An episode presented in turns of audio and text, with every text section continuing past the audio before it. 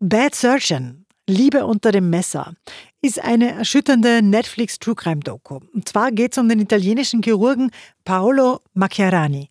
Vor zehn Jahren war das ein gefeierter Starmediziner, weil er, und jetzt kommt's, künstliche Luftröhren implantiert hat. Das hat er damals als große Errungenschaft verkauft, um Menschenleben zu retten, Luftröhren aus Plastik. Nur haben es seine Patienten nicht überlebt. Ich war mit einem Monster verlobt. Paolo. Paolo war durch und durch ein Betrüger. Wir mussten ihn stoppen. Macchiarini behandelte Menschen wie Versuchskaninchen. Der größte Betrugsfall der Medizingeschichte.